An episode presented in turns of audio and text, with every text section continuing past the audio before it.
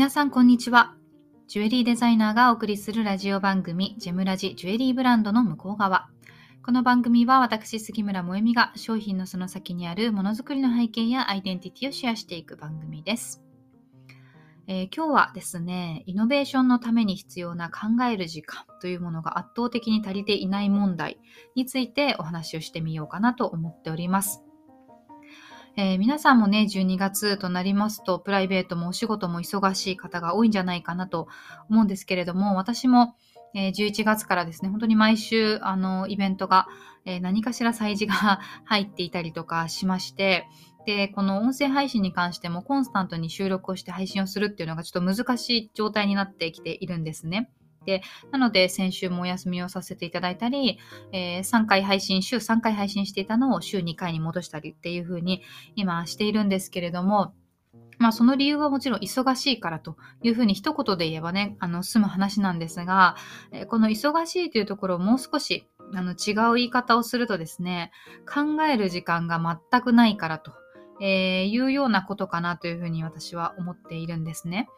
でというのもあの私の場合はなんですが音声配信というのはあのしっかりじっくりこう自分の中で考えて、えー、考えをまとめて自分の言葉で言語化したもので配信をしたいっていう気持ちがあるんですよね。なのであのもちろん人によってはあの本当に日常のあのたわいもない話をするっていうのが売りの方たちとかもいるかと思うしあの、どこかから、えー、得た情報っていうのをもうそのままお流しするように配信頻度を稼いでる方っていうのもいると思うし、まあ、それはそれぞれの配信者の方のスタンスでいいと思うんですけれども、私の場合はそういうのを自分もやりたくないし、そういう配信を聞かないっていうのがあるんですね。聞いていて面白くないっていうのがあって、まあ、なので、あの、自分としては、えー、しっかりと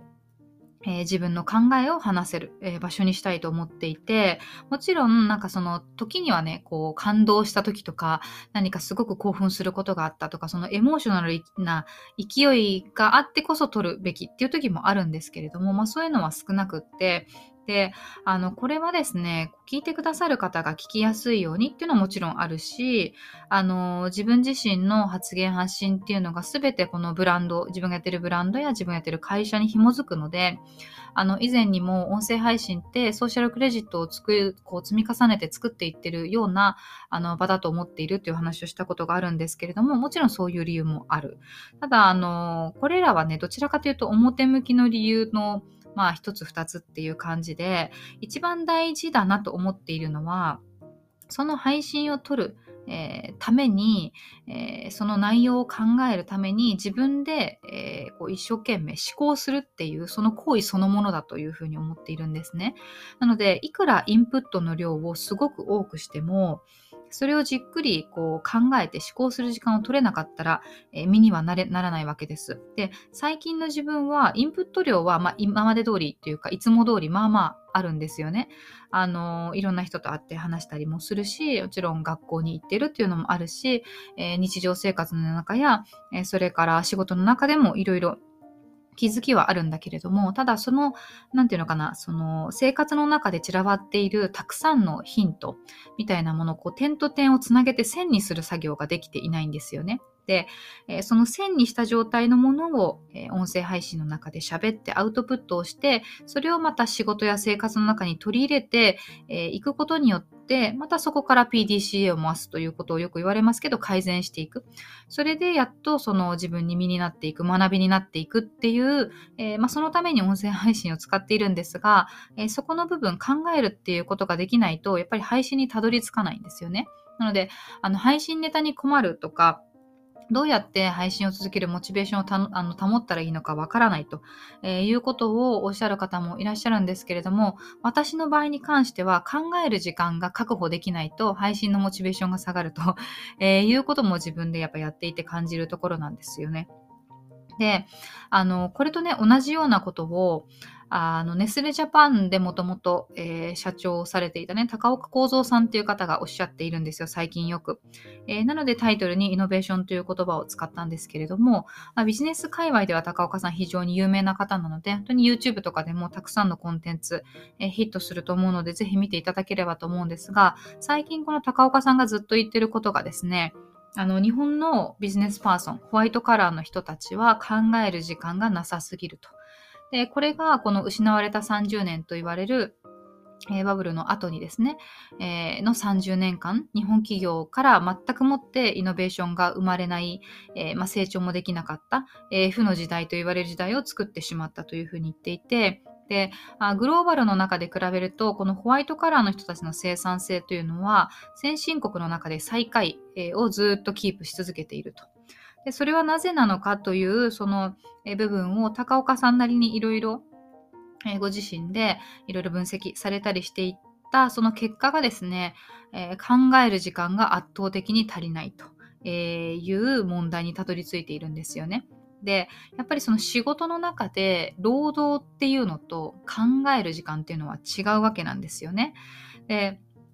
あのこれを私は結構以前からあのクリエイティブな時間が取れないと。えー、いう表現をしているんですけれども、まあ、高岡さんの中で言えば、イノベーションが生まれるような考える時間が取れていないということになるんだと思うんですね。で、これは、その、なんていうのかな、意識や価値観の問題もそうなんですけれども、もっとその大きな枠組みというか、組織の仕組みとか、あるいは日本全体の、えー、仕組みとか、えー、そういうところにもあの深くつながっていて、例えば時給で働いている場合ですね、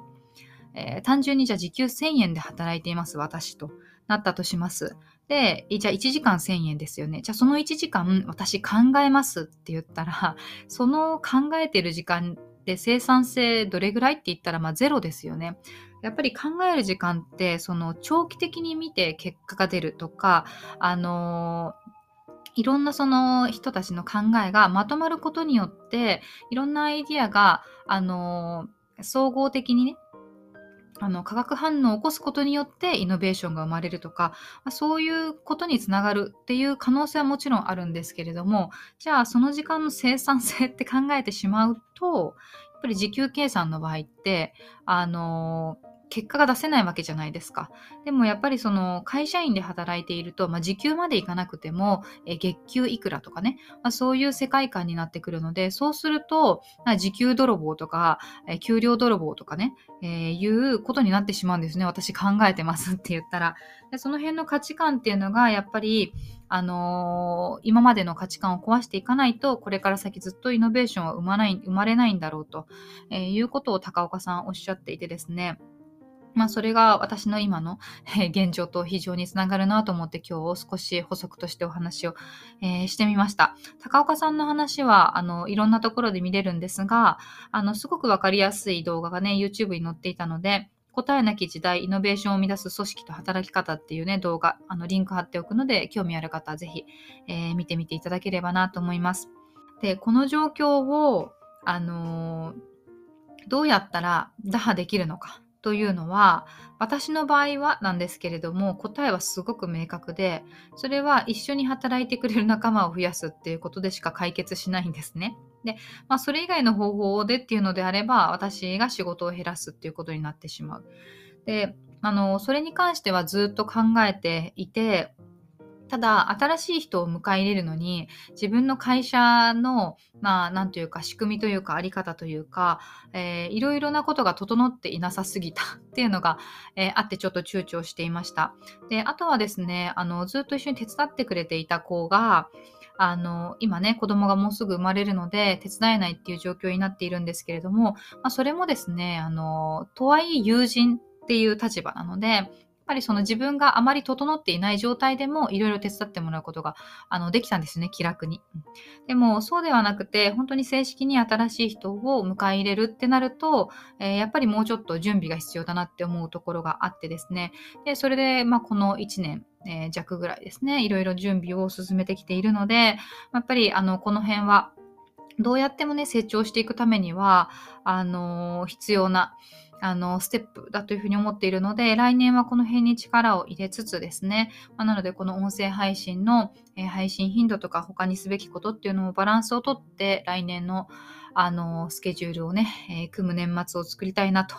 いうふうに思っています。皆さんはいかがでしょうか？考える時間取れていますか、まあ、なるべく年末年始とかはね、そういう時間を、えー、とって、えー、今年はどうだったかなということを振り返ったり、えー、来年はどうしようかなということを考えたり、ただ日をまたいで1年が更新されますというだけのことなんですけれども、やはり精神的にはね、少し区切りになる部分があるかなと思うので、えー、そういう時間を取られてみてはいかがかなというふうに思います。えー、それでは今日はこの辺にしたいと思います。また次回お会いしましょう。